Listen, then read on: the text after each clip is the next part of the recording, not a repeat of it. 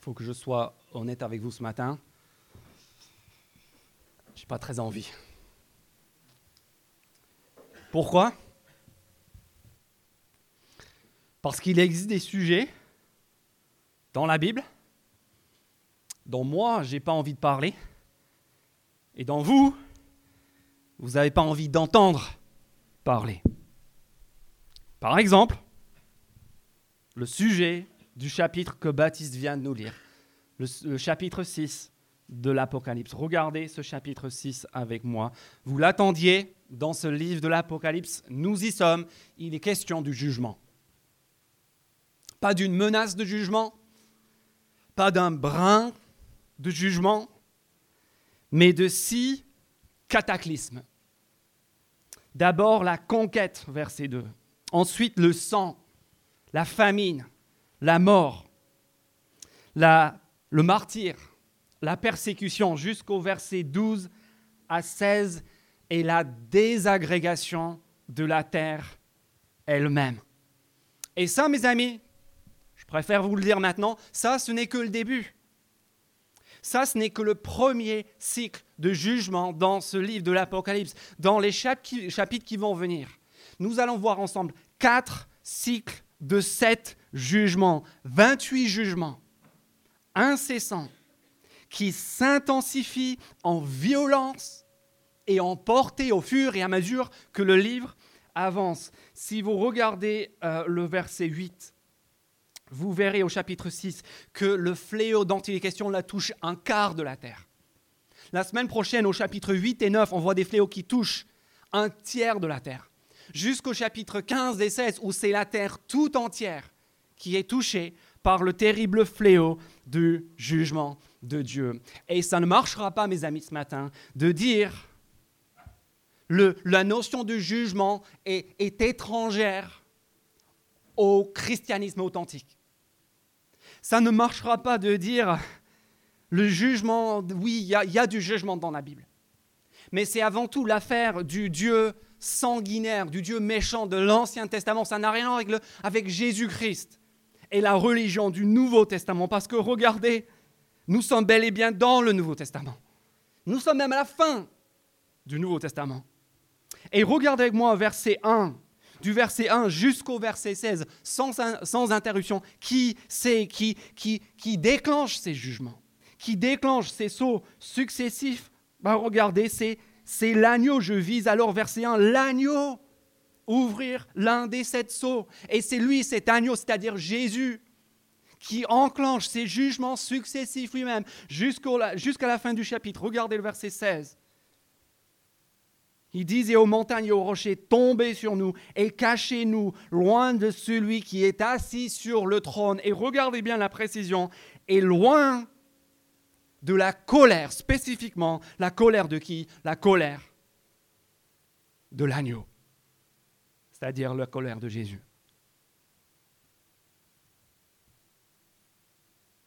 Il va falloir qu'on regarde ces choses en face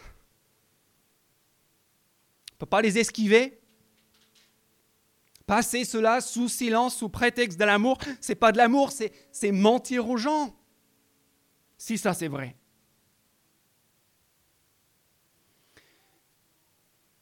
Mais heureusement, l'Apocalypse ne s'arrête pas au chapitre 6 et le verset 17.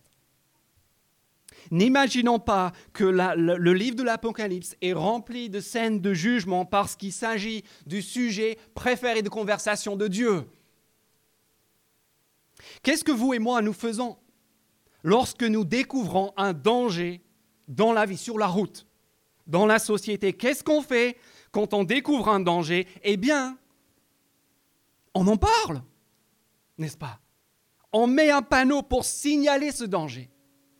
Si on est touché par le fléau de la drogue ou de l'alcool, qu'est-ce qu'on fait? On sensibilise, les, pouvoirs publics sensibilisent les citoyens. Pourquoi? Pour les épargner, pour leur éviter de tomber dans ce fléau terrible. Que la Bible aborde le jugement montre précisément que le Dieu de la Bible n'est pas un, Dieu sadique.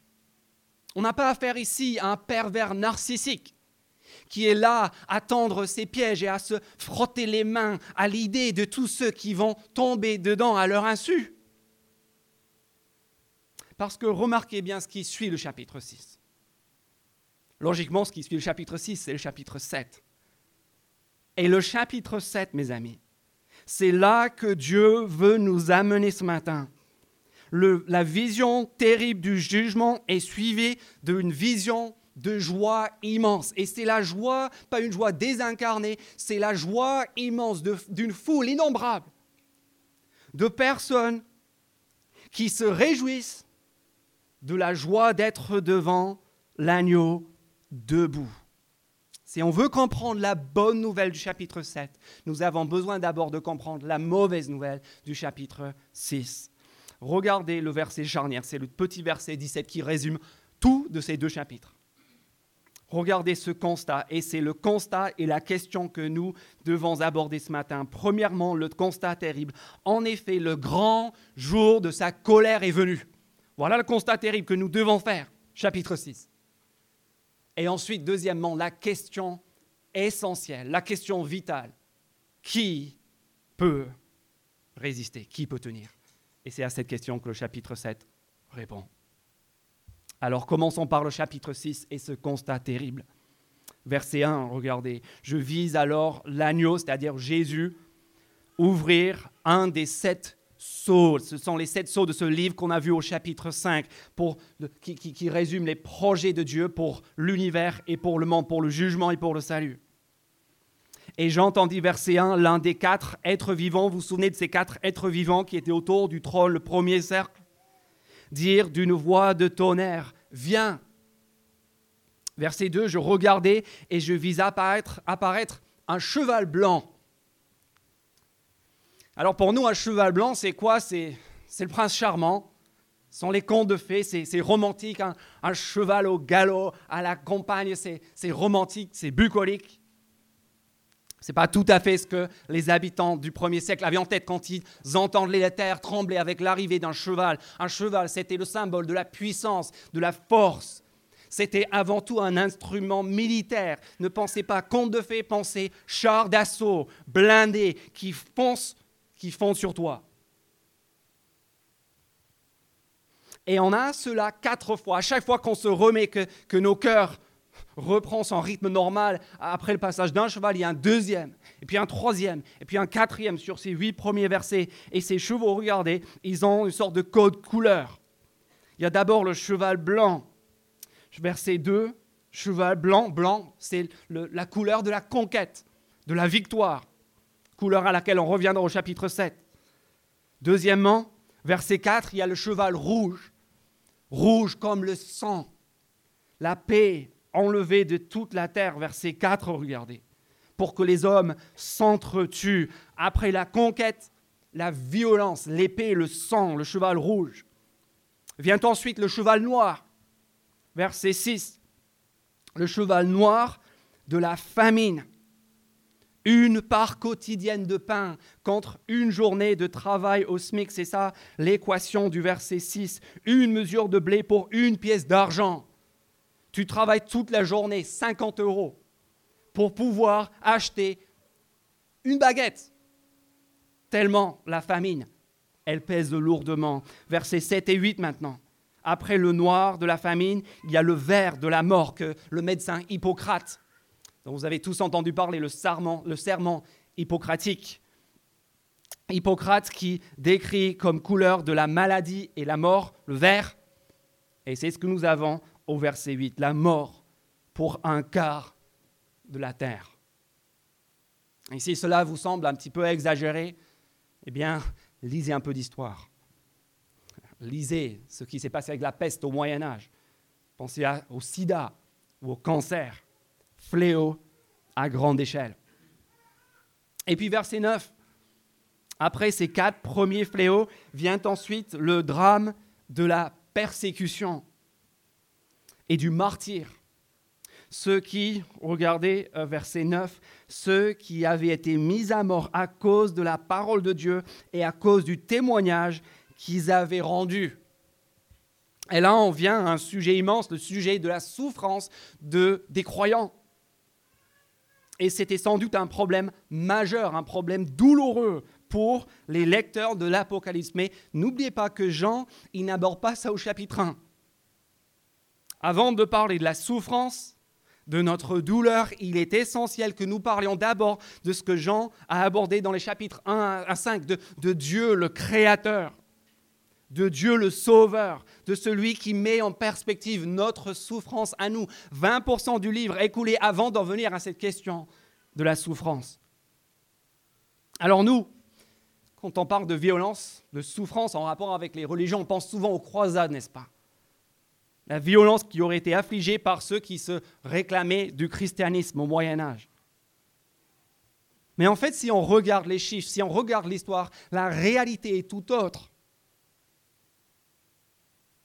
Si on commence avec les débuts, avec euh, Étienne, à quelques semaines après la mort de Jésus, en passant par Jacques et Pierre et Paul, tous martyrs, tous exécutés à cause de leur foi et de leur témoignage, si on passe par les milliers de croyants exécutés par l'Empire romain au cours des trois et quatre premiers siècles du christianisme, si on va jusqu'au XXe siècle, et les millions de croyants massacrés par les régimes totalitaires athées, si on vient jusqu'à nos jours, ce matin même, aujourd'hui, cette semaine, des hommes et des femmes à quelques heures de vol d'ici seulement qui sont mis à mort pour seul motif de leur foi en Jésus-Christ. Ils ont fait de mal à personne, ils ont simplement voulu placer leur foi en Christ. Des personnes qui sont même parmi nous, à l'église Les Deux Rives, à cause de telles persécutions. Le sang a tendance à couler, mais pas dans le sens que nous on imagine. Comment ne pas nous joindre à leur cri du verset 10 Devant ce drame auquel le monde reste complètement indifférent. Comment ne pas se joindre à leur cri Jusqu'à quand? Maître saint et véritable, tarderas-tu à faire justice et à venger notre sang sur les habitants de la terre? Ceci n'est pas une soif de vengeance primitive, c'est simplement l'appel de ceux que la justice a piétinés. Et à qui Dieu répond quoi Verset 11, regardez. À qui il leur répond d'attendre un peu encore. Je veux dire, ne pensez pas que, si un jour vous décidez de devenir chrétien, ça va arranger votre vie. Le message de l'Apocalypse, c'est que ça va d'abord s'empirer avant de s'améliorer. Et que dire du sixième saut? Verset 12 et suivant. Une succession d'images classiques employées dans l'Ancien Testament chez Ésaïe et Joël et Osée pour désigner sans équivoque le jugement final, le jour où Dieu viendra juger la terre.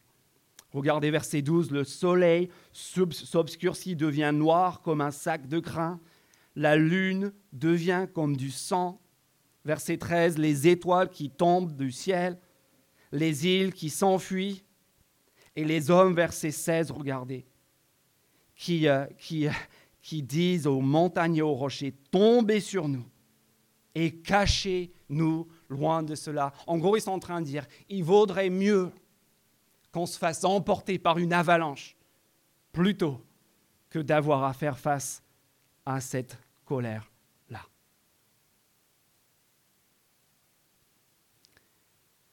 Il n'y a rien à dire. C'est choquant. C'est effrayant. Qu'est-ce qu'on fait de tout cela? Bah, J'espère d'abord qu'on voit qu'il est inutile d'essayer de, de, faire corréler ces événements avec tel ou tel événement dans, dans l'histoire passée. On n'a pas ici euh, un, échéancier ou un dessin de l'histoire, on a une représentation symbolique de ce que Dieu va faire à la fin des temps. Alors qu'est-ce qu'on en fait? Premièrement, Premièrement, on se souvient que lorsqu'on parle du jugement de Dieu, il n'y a pas l'ombre de favoritisme. Il n'y a pas l'ombre du favoritisme. N'oubliez pas que les premières personnes sur lesquelles le jugement est tombé dans ce livre, au chapitre 2 et 3, n'étaient pas les méchants pécheurs du monde, mais les chrétiens. Les premiers à être jugés dans ce livre, dans ce sont les églises, chapitre 2 et 3. Et lorsque le jugement s'abat sur le monde, il n'y a pas non plus de favoritisme. Regardez euh, le verset 15 du chapitre 6. Les rois, les généraux, les PDG du CAC 40, les plus riches, les plus beaux, les plus intelligents, il n'y a pas de passe-droit. Si vous êtes habitué ici, si vous dites, c'est bon, moi je suis chrétien, le jugement de Dieu, ça va, ça ne me concerne pas, détrompez-vous. Le message de jugement nous concerne tous, pas juste le pécheur notoire assis à côté de toi. Deuxièmement, n'oublions pas que la justice rétributive que nous reprochons parfois à Dieu est la même justice que nous exigeons tous. De la cour de récré jusqu'à la Cour suprême. Il y a quelques mois, j'ai eu l'occasion d'échanger avec un ancien procurateur général de la République. Il disait ceci, sa phrase m'a interpellé, il disait, la justice demandée par les victimes est toujours une justice rétributive. Chers amis, quand c'est ta maison qui est volée, quand c'est ton enfant qu'on passe à tabac dans la rue, lorsque c'est un membre de ta famille qui est violé, vous n'êtes pas sur le point de vouloir parler peace and love. Qu'est-ce que vous voulez? Vous voulez la justice. Et à juste titre, ce qui signifie la justice rétributive. Si on est capable de balayer ce genre de choses sous le tapis, ça veut dire qu'on vit dans un monde où il n'y a pas de justice. Il n'y a aucun de nous qui puisse concevoir cela. Cette notion-là est insupportable. Pourquoi? Parce que le péché et le mal sont toujours, toujours personnels. Il n'y a pas un péché, il n'y a pas un acte de mal dont on puisse dire ça, ça ne fait de mal à personne. Si vous avez déjà lu la Bible, repensez à l'histoire de Joseph. L'histoire de Joseph dans la Genèse chapitre 38. Et qu'est-ce qu'il répond Joseph? À la femme de son chef qui veut, le, séduire Ils sont tous seuls dans la chambre. Et tenter sa chance. Quelle est la réponse de Joseph? Ton mari, s'il nous trouve, il va, il me tuer. Attention, on pourrait se faire prendre. Non. Voici sa réponse. Il dit, comment? Comment pourrais-je commettre un aussi grand mal et pécher contre Dieu? Vous voyez? Si Dieu est parfaitement bon, si tout lui appartient, si c'est lui qui définit le bien et le mal, s'il aime passionnément le bien et la justice, plus que nous tous réunis, le problème du mal que nous commettons, que nous avons commis cette semaine, chers amis, ce n'est pas d'abord un problème vis-à-vis de l'une ou l'autre personne, c'est d'abord en fait un problème vis à -vis de lui. C'est une offense personnelle contre lui quand, moi je parle mal à quelqu'un d'autre, si, si, moi, ça m'arrive de parler mal à ma femme, vous savez quoi? Mon premier crime n'est pas contre ma femme. Mon premier crime, c'est contre celui qui chérit et qui aime ma femme plus que n'importe qui d'autre sur la surface de la terre. Celui qui veut son bien, celui qui sait ce qu'elle mérite, et que c'est certainement que moi je lui parle mal.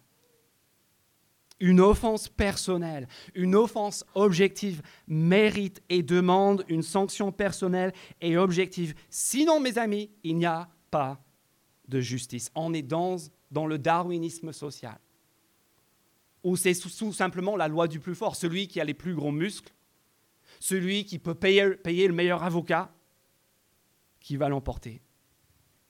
Ce qui nous amène à une troisième observation, qui est de savoir que dans nos familles, dans notre société et dans notre monde, le juge, réfléchissez, le juge n'est pas notre ennemi.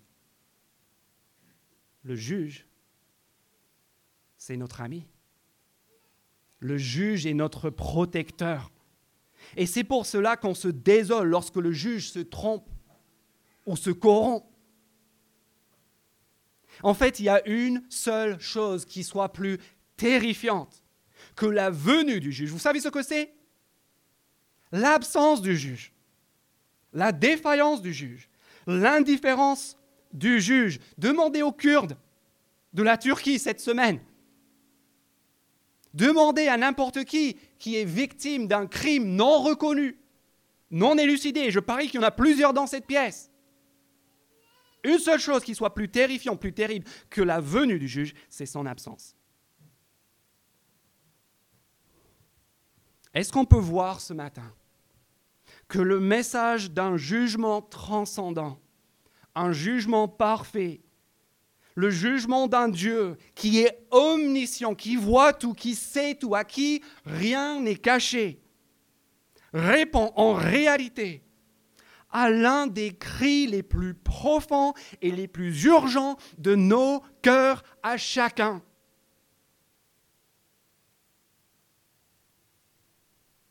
Et si ce juge n'existe pas, en fait, ce n'est pas la peine de crier. Parce qu'il n'y a personne qui entend. C'est le seul rempart contre, le darwinisme social, où le plus riche, le plus beau, le plus fort, celui qui a le meilleur avocat gagne. Mais aussi, cette doctrine du jugement de Dieu, c'est le seul, la seule protection contre la vengeance humaine. Parce qu'en fait, s'il n'y a pas de juge, vous savez qui doit prendre en charge le jugement? Toi, moi. Chacun doit se venger. Chacun doit régler ses propres comptes. Combien de personnes est-ce que je connais Combien de personnes est-ce que vous, vous connaissez qui, après avoir subi une offense, vivent en fait la double peine la, peine de l'offense et ensuite pendant tout le reste de leur vie, la peine de psychoter, de se laisser tracasser, de se laisser ronger de l'intérieur en revenant sans cesse sur ce crime, sur cette offense, en, voulant se venger. Pourquoi? Parce qu'il parce qu'il n'y a pas de juge. Le seul rempart, la seule protection, c'est cette nouvelle que nous avons d'abord du mal à entendre au chapitre 6 de l'Apocalypse. Mais c'est en même temps parce que cette justice du chapitre 6 est parfaite qu'après le constat terrible de sa venue, nous avons la question essentielle, la question redoutable du chapitre 6, verset 16 à la charnière. Le grand jour de sa colère est venu et qui peut résister? Qui peut résister? Ça, en fait, c'est la question existentielle numéro un du début de la Bible jusqu'à la fin. C'est la question d'Adam et Ève dans le Jardin d'Éden. Dieu vient, qui peut tenir en sa présence? Ils font exactement ce qu'on voit ici au chapitre 6, verset 16. Ils se cachent. Cachez-nous. Et la réponse à cette question, quelle est la réponse à cette question au chapitre 6, verset 17 c'est quoi la réponse aux questions, à la question? Qui peut tenir? Qui peut résister? Personne. Personne, c'est évident. Même les rois et les généraux et les PDG sont en train. Vous pensez qu'il y a une chance pour vous ou pour moi? Et c'est la même réponse à cette question depuis le début de la Bible. Et en fait, alors qu'on en est au au sixième sur sept des fléaux à la fin du chapitre 6, alors que ces fléaux deviennent de plus en plus intenses. Qu'est-ce qu'on attend Maintenant, au chapitre 7, on attend le, septième saut, qui, vu là où on est à la fin du chapitre 6, va être le coup de grâce, la fin du livre. Et sur quoi est-ce qu'on tombe dans le, dans le chapitre 7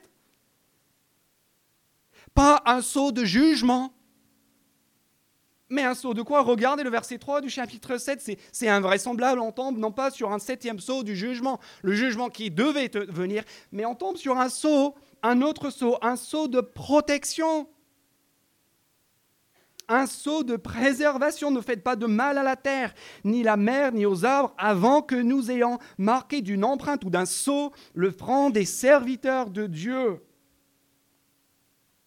Et on, demande à la fin du chapitre 6, qui peut tenir debout devant la colère de l'agneau? Et qu'est-ce que nous avons au chapitre 7, verset 9 après cela, je regardais, je vis une foule immense que personne ne pouvait compter. C'était des hommes de toute nation, etc. Et qu'est-ce qu'ils font? Regardez, ils se tenaient debout devant l'agneau. Vous vous rendez compte? On finit le chapitre 6 en remarquant que personne ne peut tenir. Et le chapitre 7, c'est quoi? C'est des gens qui tiennent debout, en présence de cet agneau, en présence du juge lui-même. Et qu'est-ce qu'ils sont en train de chanter, ces gens? Regardez leur chant au verset 10. Euh, C'est une foule qui crie d'une voix forte quoi? Non pas un chant de jugement, mais crie un chant de salut, le salut est un notre Dieu qui est assis sur le trône et à l'agneau. Ça, mes amis, c'est le miracle. Ça, c'est le miracle le plus grand que vous verrez de toute votre vie. C'est qu'avant d'être le juge, cet agneau qui a déclenché tous les jugements du chapitre 16, 6, est en réalité le sauveur. C'est ce qu'on a vu au chapitre 5 déjà. Le message de ce chapitre 7, c'est qu'il y a du monde au ciel. Le ciel n'est pas vide. Pourquoi? À cause de l'agneau. Et en fait, ce nom même, je ne sais pas si vous vous êtes arrêté dessus, on n'a pas eu le temps de faire ça il y a deux semaines, mais réfléchissez juste au nom qui est donné à Jésus, l'agneau. Bizarre, non? Mais c'est en lien avec cette question qui peut résister, qui peut tenir, parce que c'est la question qu'on a dans le Jardin d'Éden, et puis c'est aussi la question qu'on a en Égypte lorsque le peuple de Dieu est en esclavage, le soir où le jugement de Dieu va venir contre l'Égypte, il y a cette question qui revient. Si vous lisez dans l'Exode chapitre 12 et chapitre 13, ce soir-là, le soir où le peuple de Dieu est en Égypte et Dieu va venir juger l'Égypte, il y a une seule préoccupation du peuple israélite. Leur problème, ce n'est pas la souffrance, ce n'est pas l'esclavage, c'est pas le pharaon. Vous savez quel est leur problème ce soir-là? Leur problème, c'est Dieu. Comment est-ce qu'ils vont pouvoir tenir debout lorsque le Dieu trois fois saint vient exercer ses jugements sur la terre? Et la réponse, c'est que personne ne peut tenir debout. Personne ne peut tenir debout, sauf, sauf quelques-uns. Qui? Ceux qui se sont abrités. Ce soir-là en Égypte, il y a un seul endroit sur la face de la terre où tu peux te tenir, où tu peux être en sécurité lorsque le Dieu de la terre vient en jugement. Vous savez où c'est? Sous le sang d'un agneau sous le sang de l'agneau pascal, sacrifié pour protéger le peuple de Dieu contre la colère de Dieu. Vous vous rendez compte? C'est pour cela que la première fois que Jésus-Christ apparaît dans l'évangile écrit par Jean, le, même auteur de ce livre, Jean-Baptiste s'écrit et il dit, voici l'agneau de Dieu et, dans ce, même évangile, lorsque Jésus est en train de mourir sur la croix et que bizarrement on, ne lui écrase pas les jambes comme on l'a fait aux autres malfaiteurs autour de lui, Jean cite Exode chapitre 12, aucun de ses os ne sera brisé. Et on se dit, mais à quoi ça arrive? Mais, C'est un texte qui parle de l'agneau pascal. Dans l'une des règles, l'une des prescriptions en rapport avec ce sacrifice, c'est qu'aucun de ces os ne serait brisé. Qu'est-ce que cela signifie que Jésus-Christ est l'agneau de Dieu? Cela signifie que nous avons une réponse à la question du chapitre 6, verset 17. L'agneau, c'est l'essence et le symbole de ce qui sauve du Dieu trois fois saint lorsqu'il vient exécuter ses jugements sur la terre. Et c'est pour cela que le ciel n'est pas vide. C'est pour cela même que le ciel est rempli au chapitre 7. Regardez, rempli de 144 000 personnes, ou au verset 9, d'une foule immense, innombrable. Et là, on se dit, mais qu'est-ce que c'est que cette contradiction?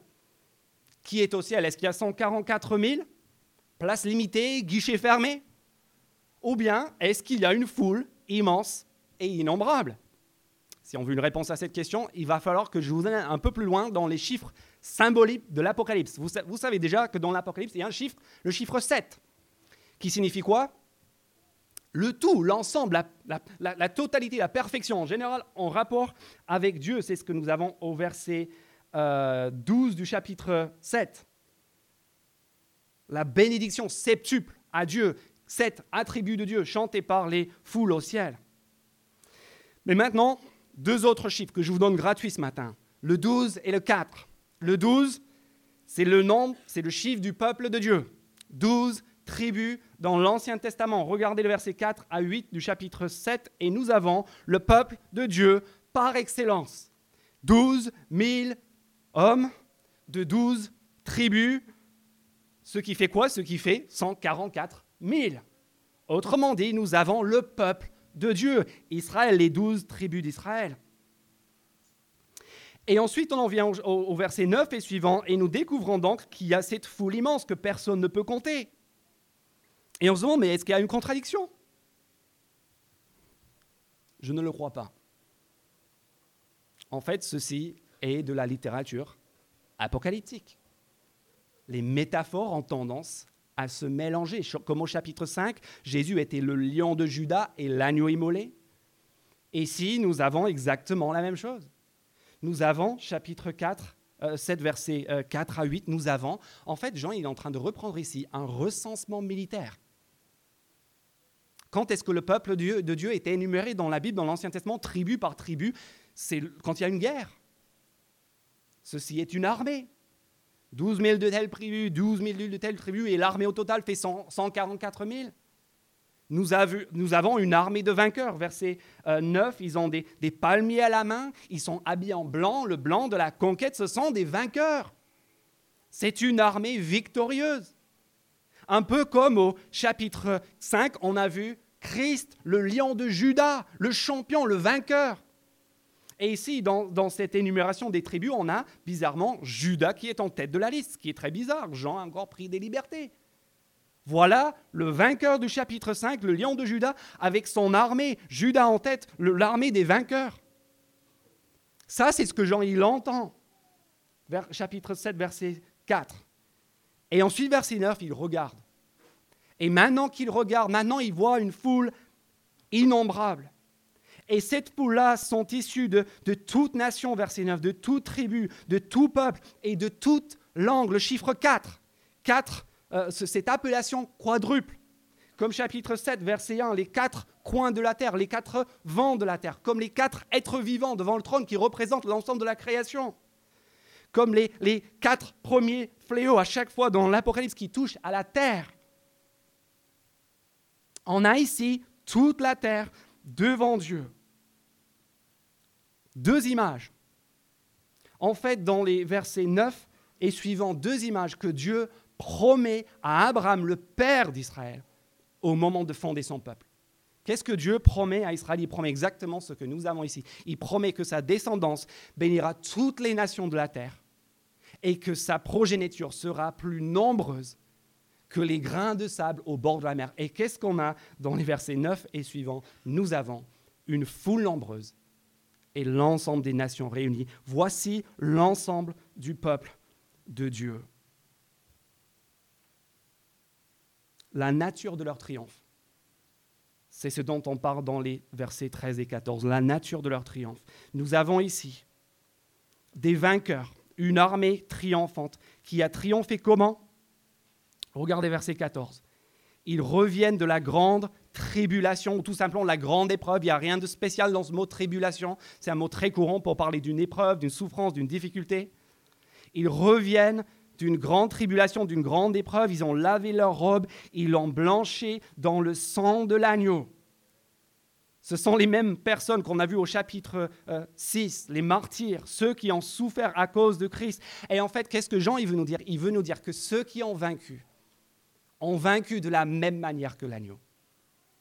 Comment est-ce que le lion de, Judas a vaincu au chapitre 5 En se laissant sacrifier. Comment est-ce que son peuple remporte son triomphe? En passant par l'épreuve, si nécessaire, jusqu'à la mort. Qui peut tenir? Qui peut tenir devant la colère de l'agneau? Ceux qui s'abritent sous le sang de l'agneau? Ceux qui suivent l'agneau y compris dans la souffrance, y compris dans la tribulation et dans l'épreuve, ceux qui le suivent partout où il va. Mes amis, oui, ce livre de l'Apocalypse, c'est le livre du jugement. C'est le livre de quatre fois le nom de la terre, quatre fois sept séries de jugements. 28. 28 jugements. Un jugement sur l'ensemble de la terre, un jugement parfait et total comme le chiffre 7. Mais ce livre est aussi le livre de l'agneau. L'agneau qui sauve du jugement de Dieu, qui lui aussi est mentionné quatre fois, sept fois dans ce livre le jugement total et parfait, et le sauveur total et parfait. 28 fois cet agneau, l'agneau, l'agneau, l'agneau, qui nous dit quoi? Qui nous dit il y a moyen d'être sauvé de ce jugement. Oui, le jugement, mais il y a moyen d'être sauvé. Et puis, en dernier lieu, ce livre est surtout le livre du peuple de l'agneau. Cette, appellation quadruple, toute nation et peuple et tribu et langue, qui revient, figurez-vous, elle aussi, 28 fois, 4 fois, 7 fois. Le peuple issu de toute la terre, le peuple parfait, rassemblé autour de l'agneau. Ce livre, il est le livre du jugement parfait, il est le livre du sauveur parfait. Et il est aussi le livre du peuple parfait, rassemblé de Dieu, des quatre coins de la terre, racheté par le sang de l'agneau, en train de le suivre à son exemple, par la souffrance, dans la persévérance, jusqu'à ce que nous arrivions au dernier verset. Regardez ça, c'est juste extraordinaire. Voilà où Dieu veut nous inviter ce matin. En effet, l'agneau qui est au milieu du trône, prendre soin de vous. L'agneau est devenu un berger. Encore une bizarrerie des images apocalyptiques. Le berger qui les conduira aux sources des eaux de la vie. Et Dieu lui-même essuiera toutes larmes de leurs yeux. Qu'est-ce qu'on attend? Qu'est-ce qu'on attend pour rejoindre ce peuple, pour faire appel à ce Sauveur?